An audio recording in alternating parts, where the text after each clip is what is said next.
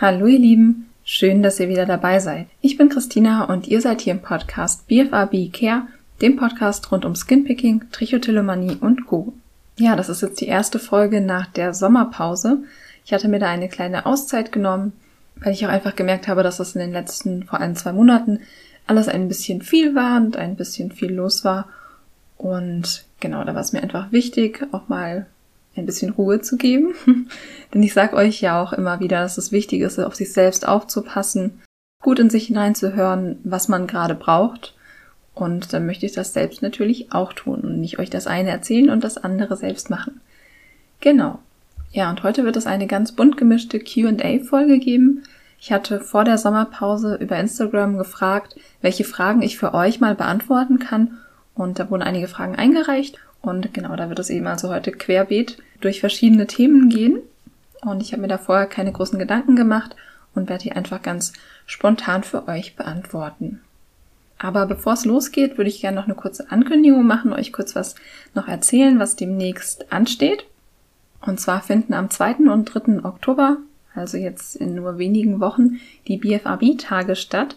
Und das ist der Nachfolger der Skinpicking und Trichotillomanie-Tage, die 2018 in Köln stattgefunden haben. Und die hatten damals Ingrid Bäumer von der Selbsthilfegruppe in Köln, also von der Skinpicking Selbsthilfegruppe in Köln und ich zusammen äh, hauptverantwortlich organisiert. Es war damals vor Ort in Köln und es war die erste deutsche Konferenz, die sich ganz explizit mit Skinpicking, Trichotillomanie und allgemein eben auch übergreifend mit BFABs beschäftigt hat. Und auch hier nochmal kurz zur Erinnerung, BFABs bedeutet Body Focused Repetitive Behaviors, also körperbezogene, repetitive Verhaltensweisen, zu denen eben Skinpicking, das pathologische Haare ausreißen, Nägel kauen und so weiter dazugehören. Ja, und die BFAB-Tage werden sich eben auch um dieses Thema drehen. Und wir wollten eigentlich letztes Jahr schon eine Nachfolgerkonferenz veranstalten. Aber wie ihr alle wisst, wie es immer die Erklärung ist, dann kam Corona dazwischen. Und deswegen haben wir uns entschieden, das dieses Jahr zu machen. Allerdings auch online was natürlich ein bisschen schade ist, weil so der persönliche Kontakt fehlt. Aber andererseits haben dadurch sicherlich auch viele die Möglichkeit teilzunehmen, die sonst nicht dabei sein könnten. Genau, die BFAB-Tage, wie gesagt, am 2. und 3. Oktober werden die stattfinden. Und die Tagung oder bei Konferenz ist man vielleicht ein bisschen abgeschreckt, aber sie richtet sich wirklich auch vor allem auch an Betroffene, aber auch an interessierte Therapeuten, Therapeutinnen, Forscher, Forscherinnen und ähm, natürlich auch sehr gerne an Ärzte und Ärztinnen und generell an alle, die interessiert sind an dem Thema. Ja, auch Angehörige sind da herzlich willkommen und wir haben ein ganz bunt gemischtes Programm, wo auch für jede von diesen Gruppen was dabei ist. Und die Konferenz wird generell in Deutsch abgehalten, das ist so die Konferenzsprache, wie man so sagt, ist Deutsch. Aber es wird auch einzelne englische Sessions geben. Im Moment haben wir vier beziehungsweise fünf englische Sessions geplant.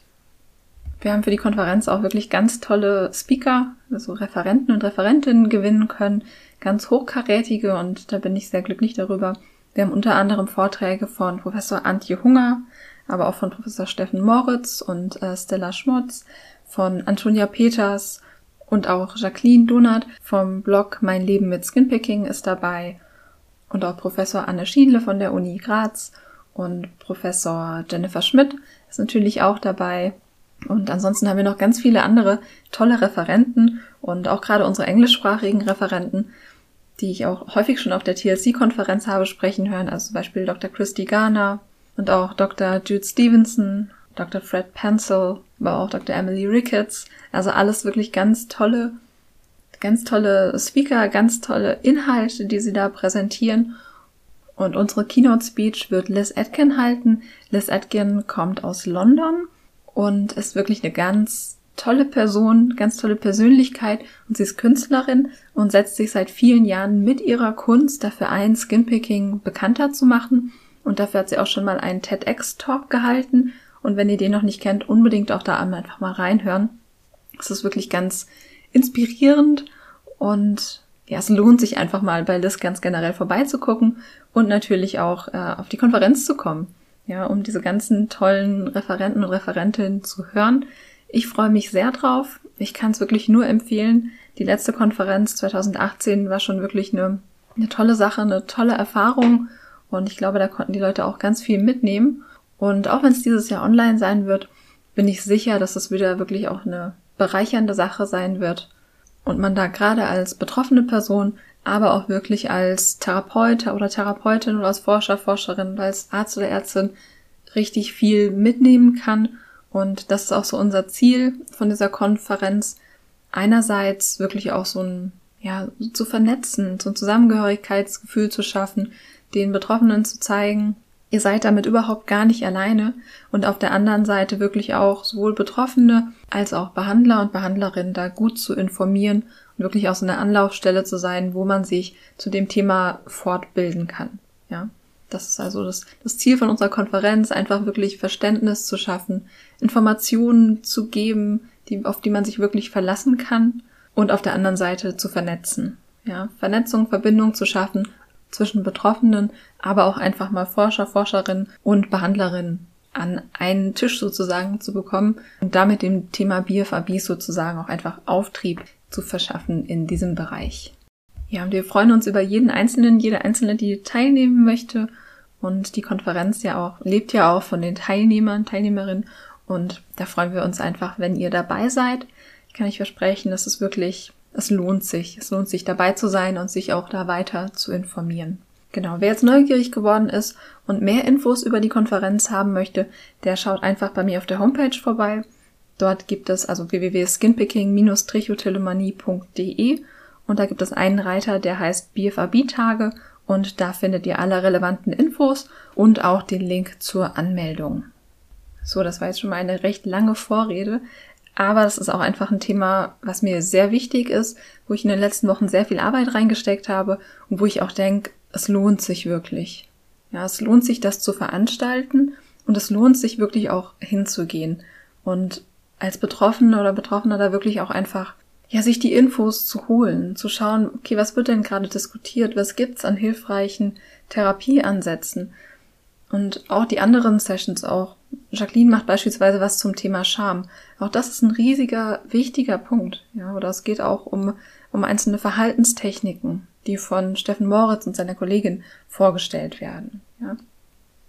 Da gibt es einfach wirklich ganz viele Inhalte, ganz viele Themen, von denen man profitieren kann. Und es wird auch Community-Runden geben, wo man sich einfach austauschen kann. Also wie so ein runder Tisch, Gesprächsrunden. Wird es auch eine für Angehörige geben, nicht nur für Betroffene. Und ich glaube auch da, das ist eine ganz große Chance, sich da einfach mal auszutauschen. Genau, so. Genau, also so viel erstmal jetzt zu meinem Herzensprojekt BFRB-Tage. Und jetzt starten wir in die Q&A-Session sozusagen. Ja, und erstmal vielen Dank für eure tollen Fragen. Es kamen wirklich Fragen aus allen möglichen Bereichen und ich werde heute nicht alle Fragen beantworten, die reinkamen, weil manche von diesen Fragen wirklich auch Potenzial für eine ganze Folge haben. Also gerade auch das Thema, wie man mit Gefühlen umgeht oder mit emotional überwältigenden Situationen und Stress. Das sind Themen, die ja einfach mehr Raum brauchen und dazu werde ich sicherlich dann auch nochmal eine eigene Folge machen. Genau, dann starten wir mit der ersten Frage. Also es wurde unter anderem gefragt, warum scheint kein Hautarzt und Therapeut Skinpicking zu kennen? Ja, und das ist natürlich ein sehr leidiges Thema. Denn ähm, ich habe auch schon mit vielen Betroffenen gesprochen und ich bekomme natürlich auch immer wieder mit, dass es einfach sehr schwierig ist, bei der Hilfesuche auf jemanden zu treffen, sei es jetzt ähm, im ärztlichen Bereich oder im therapeutischen Bereich, wirklich Personen zu finden, die sich gut mit diesem Thema auskennen. Da gibt es immer noch sehr viel Unwissenheit und sehr viele, ja, auch falsches Verständnis, Missverständnisse. Und es ist ja eben häufig einfach noch sehr schwierig, wirklich eine kompetente Anlaufstelle zu finden. Aber was ich an der Stelle aussagen möchte, es ist nicht so, dass es keine Therapeuten und Therapeutinnen gibt und keine Ärzte, die sich damit auskennen. Ja, es gibt nicht so viele, das ist nicht flächendeckend und das ist natürlich schon recht nicht wie bei Depressionen oder solchen Störungen, die jeder kennt. Aber es gibt Therapeuten und Therapeutinnen, die sich damit auskennen. Und was auch sehr wichtig ist, in den letzten Jahren, auch gerade seit Skinpicking als Diagnose oder Dermatillomanie als Diagnose anerkannt wurde, hat sich da auch einfach viel getan, was die Aufmerksamkeit angeht. Ja. Auch gerade Skinpicking ist sehr viel in den Medien rumgegangen, ähm, beziehungsweise zunehmend. Ja, es wurde häufiger mal darüber berichtet, ob es auch in in der Apothekenumschau und also auch wirklich auch in Medien, die auch eine größere Reichweite haben. Ja, so das wirklich auch, um euch Mut zu machen, da tut sich im Moment wirklich immens viel. Ja, also ob das jetzt irgendwelche Berichterstattungen sind. Und also ich war beispielsweise vor ein paar Wochen im Interview im Podcast Betreutes Fühlen. Das ist ein recht großer Podcast von Dr. Leon Winscheid und Atze Schröder, wo sie auch dieses Thema aufgegriffen haben. Ja, ich bekomme auch immer wieder Interviewanfragen oder andere Anfragen, wo sich einfach zeigt, Leute stolpern immer mehr über dieses Thema. Es wird immer bekannter. Und das ist natürlich großartig. Und auch in der Forschung ist das so, denn es wird immer mehr zu diesen Themen geforscht. Ja, ich sehe das auch einfach immer, es kommen mehr Artikel zu diesen Themen raus. Und das ist ein riesiger Fortschritt. Und das ist eine wichtige Voraussetzung dafür, dass es dann auch Veränderungen gibt in der Therapie, weil die Wissenschaft oder mehr Aufmerksamkeit gibt in der Therapie, weil die Wissenschaft natürlich so der Vorreiter dafür ist. Und jede Studie, die dazu durchgeführt wird, na vorbei, vielleicht nicht jede Studie, sind ja auch nicht alle Studien gut, aber all das schafft Aufmerksamkeit für dieses Störungsbild Dermatillomanie und auch für Trichotillomanie natürlich. Aber um die Frage nochmal wirklich auch zu beantworten, warum, warum es immer noch so unbekannt ist, auch bei Behandler und Behandlerinnen, das hängt vor allem bei Dermatillomanie natürlich damit zusammen, dass es noch eine recht junge Diagnose ist. Also die junge Diagnose bedeutet nicht, dass es früher nicht existiert hat, aber es ist natürlich erst seit 2013 offiziell als psychische Erkrankung anerkannt. Und 2013, das muss man inzwischen auch sagen, das ist inzwischen acht Jahre her und das ist auch nicht mehr besonders neu. Aber es ist natürlich neu im Vergleich zu anderen psychischen Störungen, die schon ewig anerkannt sind. Ja, es ist einfach noch nicht, leider noch nicht zu allen durchgedrungen, dass es dieses Störungsbild gibt. Genau, und bei Dermatillomanie gibt es da so ein zweites Problem und das hat damit zu tun, dass Skinpicking, also das Bearbeiten der eigenen Haut, so das, das Kratzen an der Haut, das, das ähm, Ausdrücken von Mitessern oder Pickelchen, dass das etwas ist, was sehr weit verbreitet ist. Auf der einen Seite, ich glaube, ich hatte auch schon mal darüber gesprochen in einer anderen Podcast-Folge, auf der einen Seite kann dadurch jeder so ein kleines bisschen verstehen, dass das irgendwie schwierig ist, das zu lassen. Auf der anderen Seite wird es eben schnell als schlechte Angewohnheit abgetan. Ja, und deswegen nicht ernst genommen. Und vielleicht mag das auch ein Grund sein, warum das wirklich auch so spät erst als psychische Erkrankung anerkannt wurde, weil das Verhalten an sich nicht ernst genug genommen wurde. Und dazu kommt natürlich auch, dass dafür, dass etwas als Diagnose anerkannt werden kann, braucht es erstmal Forschung. Und diese Forschung hat gerade in Deutschland ja extrem spät angefangen. Und auch jetzt gibt es neben mir nicht viele andere Forscher und Forscherinnen, die sich in Deutschland damit auseinandersetzen. Ja, also die Forscher oder den Großteil der Forschenden, Forschenden, die sich damit auseinandersetzen, die werden auch bei der Konferenz jetzt dabei sein, diejenigen aus dem deutschsprachigen Raum. Aber man muss einfach sagen, da gibt es in der Forschung, auch gerade in Deutschland, relativ wenig Aufmerksamkeit. Ja, es beschäftigen sich einfach relativ wenige Forschergruppen, Arbeitsgruppen damit. Und das hat in den USA deutlich früher angefangen. Ja, also auch die US-amerikanische Forschung ist dafür verantwortlich, dass es im DSM-5 gelandet ist, weil da die meiste Forschung zu diesem Themenbereich gemacht wurde. Also um es kurz zu sagen, ein Grund liegt sicherlich darin, dass es eben noch nicht lang eine anerkannte Diagnose ist. Ein anderer Grund liegt, denke ich, auch darin, dass das Verhalten so weit verbreitet ist, aber eben nicht in dieser Intensität und dass es dann möglicherweise einfach nicht ernst genommen wird oder ernst genug genommen wird. Genau, und dann möchte ich noch kurz ein, zwei Sätze sagen zum Thema Trichotillomanie. Denn Trichotillomanie ist im Vergleich zu Dermatillomanie, Skinpicking, schon sehr viel länger als eigenständige Diagnose und als psychische Erkrankung anerkannt. Und Trichotillomanie ist insgesamt auch bekannter aber in meinen Augen auch immer noch nicht bekannt genug. Also auch da ist einfach noch Luft nach oben und ähm, deswegen finde ich es auch so wichtig, beides immer mit hineinzunehmen. Denn bei Trichotillomanie finde ich das wirklich auch sehr erschreckend, weil es wirklich schon so lange eben seit den 80ern als eigenständige Erkrankung anerkannt ist und trotzdem noch ja in der Allgemeinbevölkerung nicht besonders bekannt ist. Ja, und auch, was man auch sagen muss, es gab in den letzten in den letzten Jahren oder in den letzten 20 Jahren kaum deutsche wissenschaftliche Publikationen zum Thema Trichotillomanie. Ja, es wird hier kaum dazu geforscht und das finde ich auch, muss sich auch einfach ändern. Und da werden wir auch demnächst eine Studie machen. Ja, auch da ist noch einfach Luft nach oben und auch da finde ich es einfach wichtig, dass dem Thema einfach auch mehr Aufmerksamkeit zu schenken, weil es einfach so wichtig ist. Es ist so wichtig, dass diese beiden Störungsbilder Aufmerksamkeit bekommen. Und ihr wisst ja, das ist ja auch der Grund, warum ich diesen Podcast hier mache. Um wirklich auch eine Anlaufstelle zu sein, wirklich fundierte Infos zu liefern und dafür zu sorgen, dass das Thema auch gehört wird.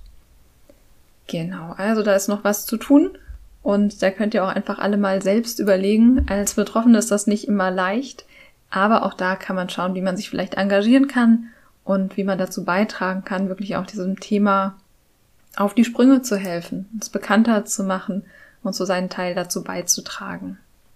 Und als nächstes würde ich gerne auf zwei Fragen eingehen, die so ein bisschen damit auch zusammenhängen, möglicherweise. Und die erste Frage ist, warum nehmen viele Betroffene Trichotillomanie und Skinpicking nicht ernst? Und die zweite Frage ist, warum wird so wenig psychotherapeutische Hilfe in Anspruch genommen? Und die Fragen würde ich gern zusammen behandeln, weil sie natürlich ein Stück weit zusammenhängen. Fangen wir an mit der Frage, warum wird so wenig psychotherapeutische Hilfe in Anspruch genommen? Das ist eine Frage, die bei vielen oder bei eigentlich allen psychischen Erkrankungen eine wichtige Rolle spielt. Denn das eine ist natürlich die Versorgung, also die Möglichkeit, welche Möglichkeiten gibt es, Hilfe in Anspruch zu nehmen. Und der andere Punkt ist, nehmen die Menschen denn tatsächlich die Hilfe in Anspruch? Und da gibt es auf beiden Seiten Schwierigkeiten. Und eine Schwierigkeit auf der Seite der Versorgung ist natürlich das Thema, einen Therapieplatz zu bekommen, Wartezeiten, jemanden zu finden, der sich damit auskennt. Ja, das ist nicht besonders leicht, obwohl in Deutschland die Versorgung im Vergleich zu anderen Ländern noch relativ gut ist, beziehungsweise auch, muss man auch sagen, regional auch extrem unterschiedlich, hm, haben wir Wartezeiten von, von mehreren Wochen oder auch Monaten, bis man einen Therapieplatz bekommt. Aber wie gesagt, es kommt sehr darauf an, in welcher Region man beispielsweise auch lebt und wie gut die Versorgung ist. Also das ist eben ein Grund, dass es einfach schwierig ist, psychotherapeutische Hilfe in Anspruch zu nehmen, weil es schwierig ist, einen Platz zu bekommen. Aber auf der anderen Seite gibt es auch Gründe, warum Personen gar nicht erst Hilfe suchen und eben keine psychotherapeutische Hilfe in Anspruch nehmen. Und Gründe dafür sind unter anderem ja, Stigmatisierung, Stigmatisierung von psychischen Erkrankungen. Ja, es ist natürlich auch ein Schritt, der schwierig ist, zu sagen, okay, ich brauche Hilfe wegen einem psychischen Problem.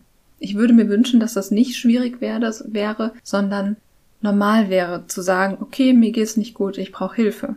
Aber es ist natürlich immer noch ein Thema, was schwierig ist und was mit viel Angst und auch Scham besetzt ist. Ja, aber auch an der Stelle möchte ich gerne sagen, es sollte völlig normal sein. Psychische Erkrankungen sind so häufig und es gibt so viele Menschen, die in Behandlung sind und auch zum Beispiel aus Scham nicht darüber reden. Aber es ist eigentlich was völlig Normales, wenn man sich überlegt, wie häufig im Leben man sich Hilfe für den Körper sucht, ja, weil der Körper in irgendeiner Weise krank ist. Warum sollte es nicht genauso normal sein, sich für die Seele und für die Psyche Hilfe zu suchen? Weil das Leben ist nun mal, hat nun mal seine herausfordernden Seiten. Und wer sagt denn, dass wir immer mit allem einfach so klarkommen müssen? Ja? Und warum müssen wir warten oder warum warten wir häufig, bis es uns so schlecht geht, bis gar nichts mehr geht. Ja, das, das muss und müsste einfach nicht so sein. Sondern es ist wichtig, sich Hilfe zu holen, wenn man Hilfe braucht. Es ist in Ordnung, sich Hilfe zu holen.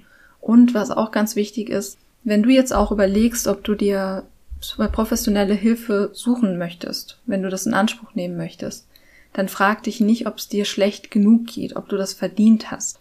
Weil wenn es dir nicht schlecht genug gehen würde, dann würdest du überhaupt gar nicht darüber nachdenken. Ja. Insofern, wenn du darüber nachdenkst, ob du die Hilfe suchen sollst, dann ist das eigentlich schon ein Anzeichen dafür, dass du sie dir wünschst, ja, dass du sie wahrscheinlich auch brauchst. Und das ist wirklich auch Grund genug zu sagen, okay, ich darf das, ich darf mir Hilfe suchen. Und wie gesagt, das ist häufig nicht einfach, einen Therapieplatz zu bekommen, sondern man braucht häufig Geduld und man muss ein bisschen hin und her telefonieren. man ähm, muss auf Anrufbeantworter sprechen und es ist, es ist nicht so leicht, wie es eigentlich sein sollte, meiner Meinung nach. Aber es ist die Sache wert.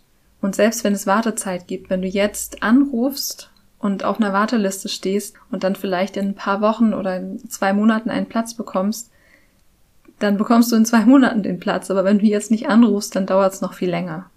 Insofern auch hier einfach der Appell, wenn du das Bedürfnis nach Unterstützung hast, auch gerade bei Skinpicking und Trichotillomanie oder auch bei einem anderen Problem, ja auch sein, dann trau dich, geh diesen Schritt und setz dich da für dich selbst ein. Das ist wirklich wichtig und das ist die Sache wert. Und damit verbunden würde ich jetzt gerne auf die Frage eingehen, warum viele Betroffene Trichotillomanie und Skinpicking möglicherweise nicht ernst nehmen.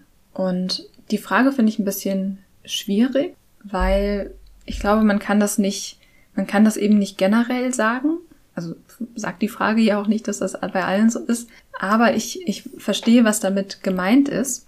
Denn ich glaube, was sehr schwierig ist und was auch sehr schwierig ist bei der, bei der Frage, ob man sich jetzt Hilfe sucht oder nicht, ist genau dieses Thema, was ich gerade angesprochen habe. Dieses, diese Frage, ist es denn schlimm genug? Und ich glaube gerade auch bei, bei Skinpicking, bei Skinpicking glaube ich auch noch ein bisschen mehr als beim pathologischen Haare ausreißen, ist das Problem, dass es eben eine Verhaltensweise ist, die auch erstmal, also das reine Verhalten, so sich mal an der Haut zu kratzen oder mal was irgendwie wegzumachen, wegzudrücken oder Wundschauf aufzukratzen, dass das was ist, was ganz, ganz normal ist erstmal. Ja, ich glaube, jeder, jeder hat das schon mal gemacht. Jeder hat sich schon mal gekratzt und jeder hat auch schon mal, glaube ich, einen Mückenstich nicht in Ruhe gelass gelassen oder lassen können, weil er irgendwie so gejuckt hat. Ja, ich glaube, das ist durchaus was, was eben ganz normal ist. Und auch gerade in der täglichen Badhygiene irgendwie vorm Spiegel zu stehen und mal irgendwie was wegzumachen, was einen da im Gesicht stört oder mal eine Kruste abzupulen, das sind Dinge, die ganz normal vorkommen. Und das bringt die Schwierigkeit mit sich, eine Grenze zu ziehen, wo man sagt, okay, jetzt ist es wirklich behandlungsbedürftig, jetzt brauche ich Hilfe. Und die Frage eben, ab wann nehme ich das denn ernst? Das muss einem ja erstmal bewusst sein. Es ist ja ein schleichender Übergang auch, wenn man merkt, jetzt kann ich nicht mehr aufhören. Und auch gerade was einem, was einen dieses Verhalten kostet. Ja, was es für negative Folgen hat auf die Psyche, auf das Sozialleben, auf, auf ja, wie man in seinen Rollen auch im Alltag funktioniert. Das ist was, was einem erstmal bewusst werden muss, dass das wirklich an diesem Verhalten liegt und dass das über eine, jetzt in Anführungszeichen, schlechte Angewohnheit hinausgeht. Und das ist, glaube ich, bei Skinpicking sehr schwierig. Gerade auch, weil man eben in den allermeisten Fällen nicht von außen irgendwie auf diese Info stößt, sondern es muss dieser Punkt erreicht werden, wo das Verhalten so problematisch ist, dass man eigentlich danach googelt und irgendwann auf diesen Begriff stößt.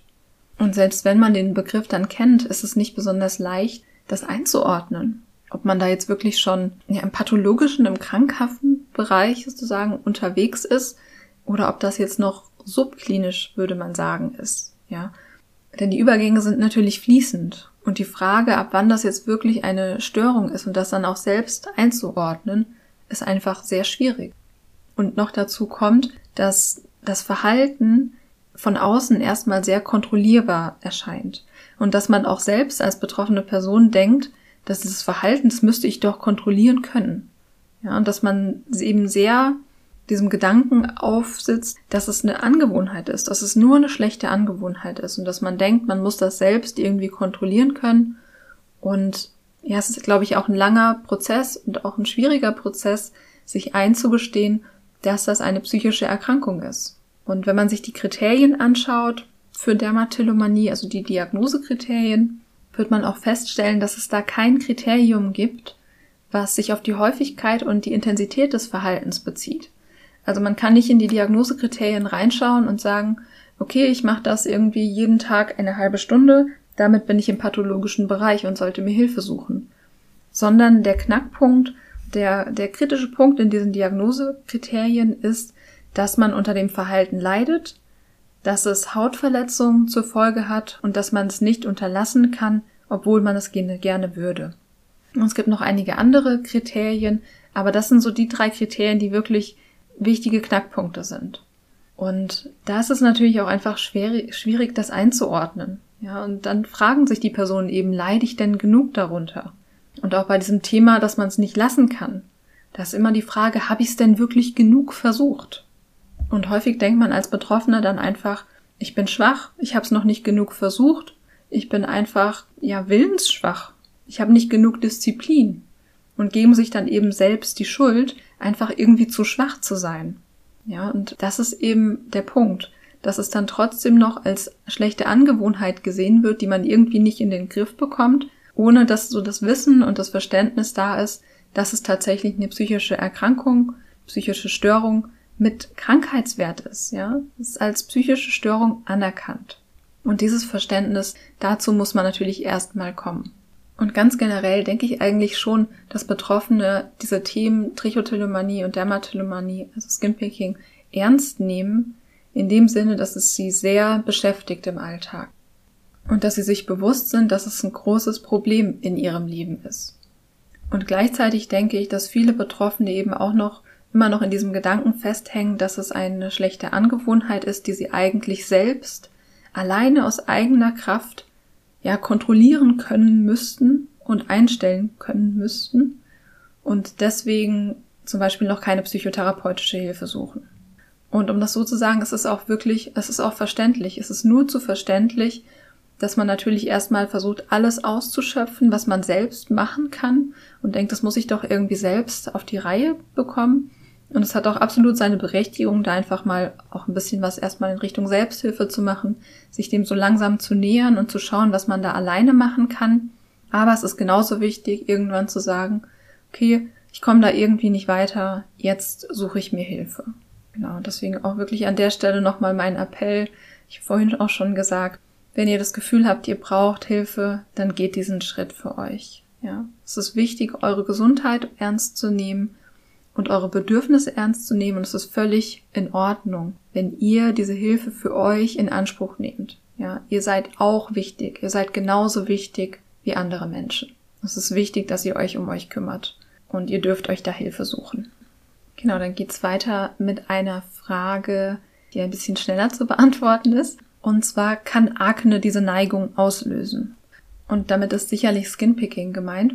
Und da kann ich ganz klar sagen, ja, Akne kann einen prädisponierenden Faktor darstellen und prädisponierend bedeutet sozusagen, dass man für etwas anfällig ist. Und Hautkrankheiten stellen auf jeden Fall sozusagen einen Risikofaktor für die Entwicklung, für die Entstehung von Skinpicking dar.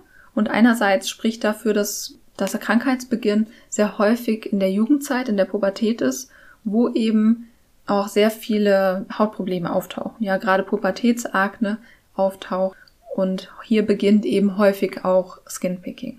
Zusätzlich gibt es auch Studienergebnisse, die zeigen, dass Skinpicking bei Personen mit Hauterkrankungen und damit ist nicht nur Akne gemeint, sondern zum Beispiel auch Psoriasis, also Schuppenflechte, aber auch andere atopische Dermatitis und so weiter, dass es Risikofaktoren sind dafür, dass Skinpicking entsteht. Und ich denke, das ist auch nicht besonders überraschend, weil natürlich in dieser Personengruppe eine erhöhte Wahrscheinlichkeit da ist, dass man mit Hautunebenheiten und auch mit Juckreiz konfrontiert wird und eben beispielsweise ein Pickel oder häufiger Pickel fühlt, ertastet und auch sieht und dass dann natürlich auch die Wahrscheinlichkeit größer ist, dass irgendwie an der Haut manipuliert wird, dass die Haut in irgendeiner Weise bearbeitet wird und dass sich auch dieses Kratzen auch gerade bei der Neurodermitis sozusagen auch verselbstständigt und auch ein Stück weit zur Gewohnheit wird. Und genauso eben zum Beispiel bei dem ja, Pickel wegmachen, bei der Akne und die Haut irgendwie dazu bearbeiten. Ja, insofern also ein ganz klares Ja. Dermatologische Erkrankungen allgemein und auch Akne im Besonderen stellen auf jeden Fall einen Risikofaktor dar, der die Wahrscheinlichkeit erhöht, dass Skinpicking gezeigt wird, dass sich Skinpicking entwickelt und dann eben auch möglicherweise zum pathologischen Skinpicking wird und dann eine Dermatillomanie entstehen kann.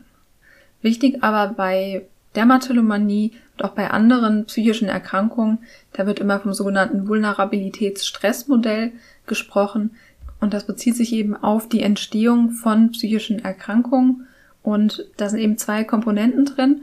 Die Vulnerabilität, das bedeutet sozusagen eine gewisse Anfälligkeit. Das können, das können genetische Ursachen sein, beispielsweise, oder eben jetzt auch so eine Hauterkrankung.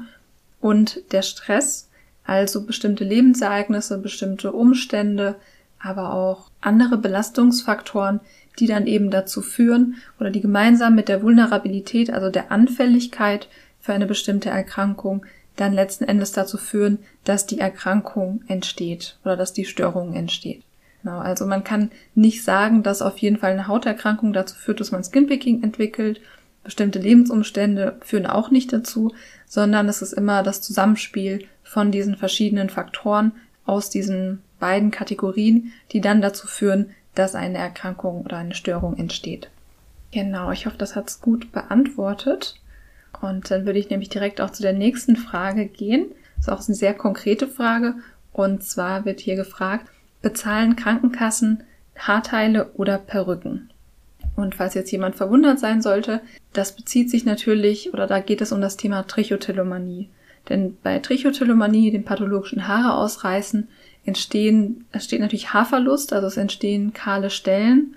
Und als Betroffene geht es dann eben häufig darum, diese, oder in den meisten Fällen darum, diese kahlen Stellen zu verstecken oder zu verdecken, um sich auch einfach wohler zu fühlen. Und deswegen spielt das Thema Haarteile und Perücken da auch eine sehr große Rolle. Also ich weiß, dass man von den Krankenkassen einen Zuschuss für eine Perücke bekommen kann, wenn der Haarausfall eine medizinische Ursache hat. Und Trichotillomanie ist ja wie gesagt als psychische Erkrankung anerkannt. Genau, es gibt Unterschiede, je nach wie viel die einzelnen Krankenkassen da als Zuschuss dazu bezahlen. Das geht, glaube ich, von irgendwie ähm, 300 bis 400 Euro in etwa. Und je nachdem, was man sich vorstellt und was man möchte, also ist auch eine Frage, ob Kunsthaar oder Echthaarperücke, muss man natürlich selbst da auch noch einiges drauf zahlen. Genau, aber das ist jetzt wirklich nicht mein Fachgebiet, sondern ich habe dazu auch einfach recherchiert und für solche Fragen, auch so solche sehr spezifischen Fragen zum Thema Trichotillomanie, kann ich euch einfach auch von Herzen die Trichotillomanie-Infostelle von Antonia Peters empfehlen. Antonia kennt sich einfach mit diesen Themen sehr gut aus und bietet jeweils ein Infotelefon an, sozusagen eine Infostelle, wo ihr montags bis freitags jeweils zwischen 10 und 12 anrufen könnt und montags zwischen 19 und 22 Uhr. Ja, die Telefonnummer und die Infos dazu findet ihr auch bei mir auf der Homepage im Bereich Links. Genau, also das kann ich euch wirklich empfehlen, da einfach mit Antonia direkt zu sprechen, wenn es um solche ja sehr konkreten Fragen und ähm, ja so spezifische Fragen zum Thema Trichotillomanie geht. Und da hat sie auch einfach sehr viel praktische Erfahrung und weiß da gut Bescheid. Ja, und dann kommen wir auch schon zur letzten Frage und zwar trifft der Satz, hinter jeder Sucht steckt eine Sehnsucht auch auf das Knibbeln zu und wenn ja, wie komme ich an meine im Hintergrund stehende Sehnsucht dran? Und in der Frage steckt jetzt wirklich auch ganz viel drin. Das erstmal die Frage, ob Skinpicking, also damit, das ist ja damit gemeint, wenn von Knibbeln die Rede ist, ob Skinpicking eine Sucht ist und das würde ich jetzt auch auf äh, Trichotillomanie, also auf das pathologische Haare ausreißen, beziehen. Auch da kann man ja die Frage stellen, ob das eine Sucht ist, eine sogenannte Verhaltenssucht. Und das ist jetzt aber auch ein größeres Thema, was glaube ich auch eher eine eigene Folge verdient. Ähm, deswegen würde ich das erstmal außen vor lassen. Aber die Frage ist ja, ob eine Sehnsucht hinter diesen Verhaltensweisen steckt.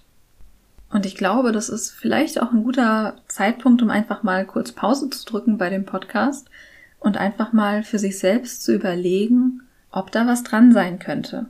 Wirklich ganz für euch persönlich gibt es eine Sehnsucht, die vielleicht hinter diesem Verhalten, also egal ob jetzt Skinpicking oder Haare ausreißen, die dahinter steckt. Ihr einfach mal für euch überlegen. Genau, wenn ich mir jetzt überlege, was Sehnsucht ist. Sehnsucht bedeutet ja, dass man sich nach jemandem sehnt, nach jemandem oder nach etwas, dass man sich was ganz Bestimmtes sehr intensiv wünscht. Und über Sehnsucht kann man natürlich auch sehr viel philosophieren. Da gibt es sehr viele, es gibt tausende Gedichte, Lieder. Es ist einfach ja auch was ganz, ein ganz großes Thema. Und wenn man aber jetzt Sehnsucht runterbricht, wenn man sich etwas wünscht, dann ist da ein Bedürfnis da. Und jetzt ist die Frage, was könnte das Bedürfnis sein hinter dem Verhalten von Skinpicking, Nägel kauen, Haare ausreißen und so weiter. Und das ist etwas, was schon sehr viel greifbarer ist. Und wo ich auch in den anderen Podcast-Folgen schon immer mal wieder darüber gesprochen habe, dass Skinpicking oder Haare ausreißen und so weiter auch bestimmte Funktionen haben. nämlich die Funktion, auch bestimmte Bedürfnisse zu erfüllen. Und da steht als allererstes im Vordergrund, Anspannung zu regulieren. Ja, runterzukommen, in Ruhe zu kommen, also in die Ruhe zurückzukommen und auch dieses Thema zu sich selbst zurückzukommen. Ja, die Verhaltensweisen treten ja häufiger auch auf, wenn man den ganzen Tag unter Menschen verbracht hat oder viel Input bekommen hat und dann abends wie so zu sich selbst zurückkommt. Ja, also auch das könnte eine Sehnsucht oder ein Bedürfnis dahinter sein, ja auch sich mit sich selbst zu beschäftigen. Also jetzt nicht einfach nur Spannung zu regulieren, sondern einfach wirklich auch, ja, sich mit sich selbst zu beschäftigen. Und das ist ja was, was tatsächlich dieser Drang zu diesen Verhaltensweisen, der sorgt ja dafür. Der sorgt dafür, dass man sich einen Moment oder auch länger eben nimmt, wo man sich mit sich selbst beschäftigt. Also das ist auch ein Bedürfnis, was dahinter stehen könnte. Ja, ein anderes Bedürfnis neben Anspannungsregulation oder auch zu sich selbst zurückkommen, kann auch einfach Beschäftigung sein. Ja, die Beschäftigung, gerade irgendwas zu tun zu haben, aktiv zu sein. Denn das ist ja auch was, was diese Verhaltensweisen auch bieten. Ja, sie bieten Beschäftigung. Und auch das ist ein Bedürfnis. Denn Langeweile, wenn wir nicht wissen, was wir gerade mit uns anfangen sollen, wenn wir unterstimuliert sind, ist das natürlich unangenehm. Also Langeweile ist ja nicht so das süße Nichtstun, sondern es ist unangenehm, sondern es ist ein Erregungsniveau, würde man sagen, in der Psychologie, was zu niedrig ist. Ja, und wo wir uns Beschäftigung wünschen. Und auch dieses Bedürfnis kann dann Skinpicking oder Hairpulling in diesem Moment erfüllen, weil es eine ganz fokussierte Tätigkeit, in Anführungszeichen Tätigkeit oder Aktivität, wie man es jetzt auch nennen möchte, ist, wo man sehr konzentriert ist, die irgendwie entspannend wirkt und wo man dann ja sich einfach ganz entspannt, wobei es ist auch nicht immer ganz entspannt, aber wo man sich mit sich selbst beschäftigen kann, wo man sich beschäftigen kann und wo man gleichzeitig eben auch noch Anspannung regulieren kann und sich entspannen kann ein Stück weit. Ja, es gibt ja auch dieses Trance-Erleben dabei, und das ist auch ein Thema, dass wenn man so sehr fokussiert ist auf eine Tätigkeit oder auf ein Verhalten wie eben das Skinpicking oder Hairpulling, dann treten natürlich andere Dinge in den Hintergrund. Ja, so die, die Reize des Tages sozusagen, was man so zu verarbeiten hat oder auch Gefühle, all das tritt dann in diesem Moment in den Hintergrund. Und auch das kann natürlich ein Bedürfnis sein, sich von diesem, von all diesen Reizen zu distanzieren und sie irgendwie zu verarbeiten oder eben sie auch einfach sozusagen wegzudrücken, zu vermeiden, ja, und zu verdrängen, wegzuschieben. Und das ist auch ein ganz wichtiger Punkt bei BFABs, bei allen, dass es häufig darum geht, dass man bestimmte Gefühle nicht spüren will oder nicht ertragen kann, sozusagen, und dass dann eben, dass es dann zu diesem Verhalten kommt, was wie so ein Ersatzverhalten und wie auch so ein Fluchtverhalten sein kann, um diese Gefühle nicht fühlen zu müssen. Genau, also auch der Wunsch oder das Bedürfnis, bestimmte Gefühle wegzuschieben. Auch das kann hinter, hinter diesem Drang zum Skinpicking oder Hairpulling liegen. Und das ist natürlich nichts, was jetzt super bewusst abläuft, sondern eher unbewusst und automatisch, dass wenn bestimmte Gefühle auftauchen, dass dann der Körper oder die, die Psyche, wie man das jetzt auch sagen möchte, einfach direkt in dieses Verhalten geht, um mit dieser Anspannung, um mit diesen Gefühlen irgendwie umgehen zu können. Genau, also wenn man fragt, welche Sehnsucht dahinter steckt oder welches Bedürfnis dahinter steckt, dann kann man eigentlich schon deutlich sagen, dass es häufig um Gefühle geht, mit Gefühlen umzugehen, mit Anspannung umzugehen und auch mit ähm, auch Beschäftigung und Beschäftigung mit sich selbst spielt da eine ganz wichtige Rolle. Und dann war ja noch die Frage, wie man an diese Sehnsüchte, die möglicherweise dahinter liegen oder diese Bedürfnisse, die dahinter liegen, wie man an die rankommt. Und dafür gibt es natürlich kein Patentrezept, sondern da geht es wirklich darum, sich selbst besser kennenzulernen. Und man kann auf der Verhaltensebene anfangen und einfach mal schauen, und auch das hatte ich in anderen Folgen ja schon ab und zu erwähnt, dass man wirklich schaut, welches, welche Funktion das Verhalten für einen selbst hat. Und da können solche Selbstbeobachtungsprotokolle ganz hilfreich sein, dass man einfach schaut, wann, in welchen Situationen mache ich das denn? Welche, welches Bedürfnis wird in diesem Moment dadurch befriedigt? Und wenn man das sich für sich beantworten kann, dann ist man schon ein bisschen näher daran, wirklich das Bedürfnis auch zu verstehen, was dahinter steckt. Und dieses Thema Sehnsucht und die eigenen Bedürfnisse ist natürlich ein sehr viel größeres Thema. Und da kann ich auch einfach wirklich nur empfehlen, sich ganz generell mit diesen Themen auseinanderzusetzen. Was brauche ich denn? Was sind meine Bedürfnisse? Und ja, da, da sind die Möglichkeiten unendlich, sich damit auseinanderzusetzen. Auch Meditation und solche Techniken, Achtsamkeit, wirklich immer wieder in sich hineinzuspüren und auch mal in die Stille zu gehen und in sich reinzuhören, was man gerade braucht. Ja, all das sind so Möglichkeiten, da einfach ein bisschen tiefer reinzugehen, sich selbst besser kennenzulernen und dann damit auch Schritt für Schritt zu verstehen, welche eigenen Bedürfnisse und Sehnsüchte hinter diesem Verhalten von Skinpicking, Hairpulling und so weiter stecken könnten. Ja, ich hoffe, das beantwortet die Frage einigermaßen. Das ist wirklich eine große Frage, zu der man lange philosophieren und überlegen kann. Und wie gesagt, zu diesen Teilaspekten, die ich jetzt ausgeschlossen habe, da werde ich auch sicherlich nochmal drauf eingehen. Genau. Und genauso auch für andere Fragen, die jetzt noch nicht dabei waren, die habe ich mir alle verzeichnet und die werden auf jeden Fall noch Gehör finden. Genau. Ja, an der Stelle auch nochmal vielen Dank für eure Fragen, vielen Dank für eure Wünsche, die ihr ab und zu einreicht für den Podcast. Das hilft mir sehr weiter, denn der Podcast ist ja für euch und ich möchte natürlich das machen hier in diesem Podcast, was für euch wichtig ist, was für euch relevant ist. Und das ist einfach unglaublich wertvoll, wenn ihr mir auch eure Wünsche und eure Gedanken dazu mitteilt. Genau, das war jetzt also die erste QA-Folge. Ich hoffe, sie hat euch gefallen und ihr habt einiges für euch mitnehmen können, habt einiges gelernt oder auch ja, Anhaltspunkte bekommen, wo ihr jetzt mal genauer hinschauen möchtet. Und ja, wie ich gerade schon gesagt habe, ich freue mich immer über euer Feedback und eure Gedanken zu den Folgen und auch zu dem Podcast natürlich allgemein. Und ja, wenn ihr andere, weitere Fragen habt, dann reicht sie immer gerne ein. Ich äh, schreibe mir das alles auf und äh, da gerät nichts in Vergessenheit. Und ja, ansonsten freue ich mich natürlich wie immer einfach, wenn ihr mir eine Rezension schreibt, auf iTunes eine Bewertung da lasst einfach weil das auch dazu führt, dass der Podcast höher gelistet wird und dass dann vielleicht auch Menschen darüber stolpern, die noch nichts davon gehört haben.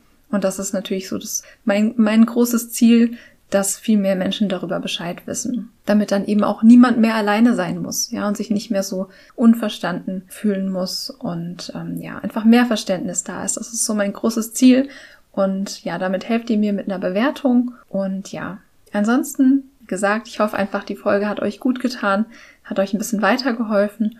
Und ich bedanke mich von Herzen, dass ihr euch die Zeit genommen habt, euch die Folge anzuhören. Und ansonsten wünsche ich euch jetzt einfach eine gute Zeit und schicke euch alles Liebe.